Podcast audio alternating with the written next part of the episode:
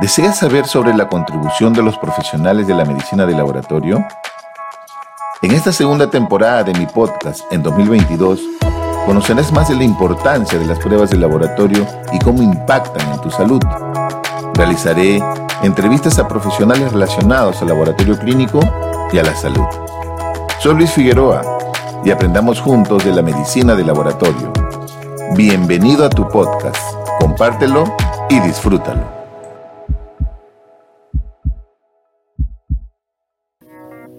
Yo amo el control de calidad en el laboratorio clínico. Los laboratorios clínicos respiramos control de calidad todos los días, sin detenernos, sin parar. No imaginan todos los denodados esfuerzos que realizamos para que su resultado de la prueba de laboratorio se aproxime al verdadero valor. Eso significa que si en su sangre tiene una glucosa, por ejemplo, de 100 miligramos por decilitro, en el laboratorio, cuando lo procesamos en un equipo de bioquímica automatizado, la idea es que salga ese mismo valor o lo más cercano a 100 miligramos por decilitro, es decir, tratar de acercarnos lo más próximo al verdadero valor que tienen ustedes en sangre. Ese es uno de los grandes desafíos que en realidad existen en el laboratorio clínico, pero para que eso llegue o para que eso suceda, se hacen muchísimas cosas. Y entramos a hablar, por ejemplo, de algunos conceptos relacionados al desempeño analítico dentro del control de calidad, como hablar de sigma métrica, hablar de vías, de veracidad, inexactitud, coeficiente de variación, error aleatorio, error sistemático, error total, deviación estándar, media, trazabilidad, conmutabilidad, armonización, estandarización, gestión del riesgo, temas de certificación, de acreditación, etcétera, etcétera, que se vuelven parte de una composición de nuestra poesía analítica día tras día. En este punto, es importante entender un poco lo que es el ciclo de vida de las pruebas de laboratorio, que han pasado desde su validez analítica, por su validez clínica y confluyen al final en entender su utilidad clínica mediante estudios de economía de la salud para ver si son costo efectivas cuando lo aplicamos ya para una intervención puntual. En general, la medicina de laboratorio tiene el privilegio de tener además una norma ISO que es específica para nosotros y que es una norma de acreditación, es decir, evalúa nuestra competencia técnica para el desarrollo de nuestras actividades. Esta norma ISO es conocida como la norma ISO 15189, que está en su versión 2012, probablemente se actualice ya para este año, denominada Laboratorios Clínicos, Requisitos Particulares para la Calidad y la Competencia. Esta norma rige nuestro quehacer y nos acerca a un esfuerzo importante para tratar de que la calidad de nuestros resultados sea la mejor. En realidad cumplirla sería lo correcto, pero eh, en realidad existen muchas limitaciones para ello, en especial el tema económico. Eh, en especial, eh, digamos, una vez que uno pase el proceso de acreditación, sostener la acreditación en el tiempo es una parte quizás más desafiante. En el Perú, hasta la actualidad, no tenemos una dirección nacional que tutele las actividades de las unidades prestadoras de servicios de salud de patología clínica que engloban a los laboratorios clínicos a través del Ministerio de Salud. Es decir, el ente rector no tiene una dirección de laboratorios clínicos o no existe una dirección que se preocupe al menos de los servicios de ayuda al diagnóstico, como son radiología, anatomía patológica y laboratorio clínico. ¿no? Sería lo ideal que exista una dirección.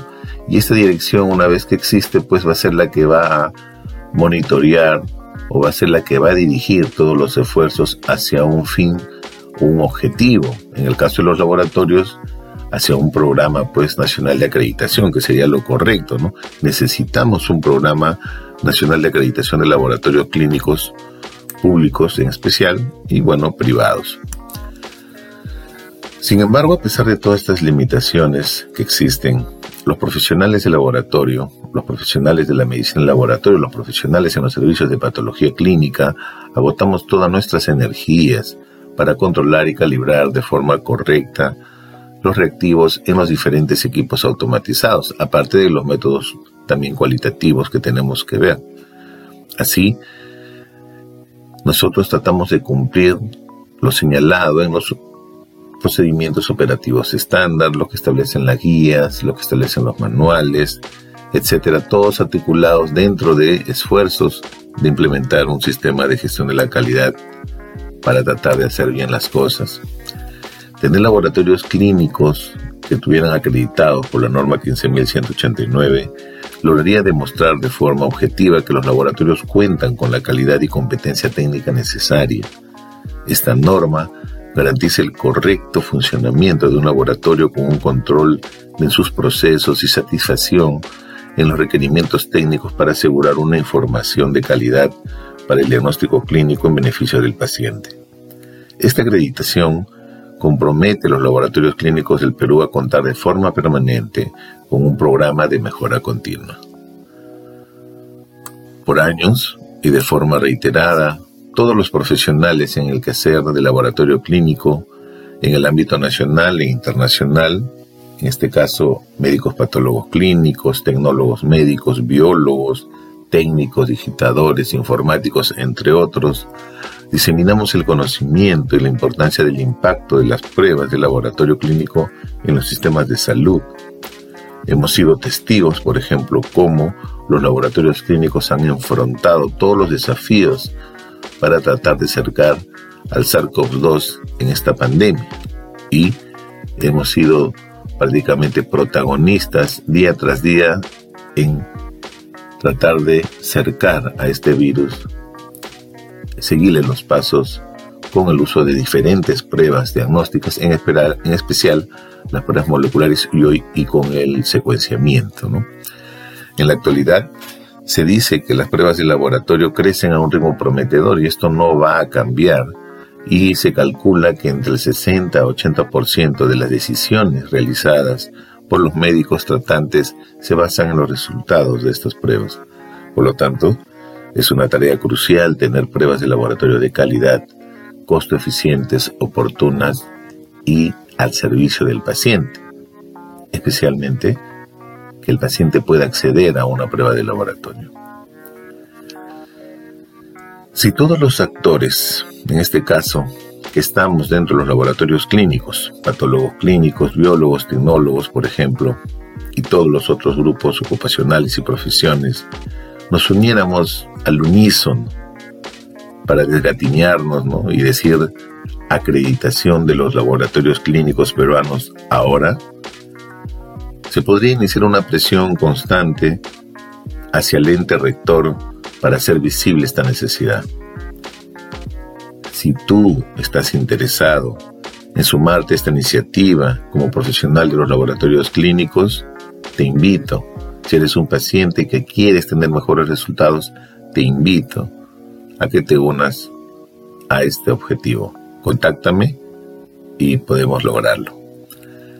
Al finalizar, eh, yo realicé ya hace algunos años una carta abierta, ¿no? Donde eh, mi organización como Medicina en Laboratorio extiende eh, una invitación para tratar de lograr este objetivo. Igual, esto lo puedes encontrar en, la publicación original del artículo em, para que puedas ampliar un poco más al respecto.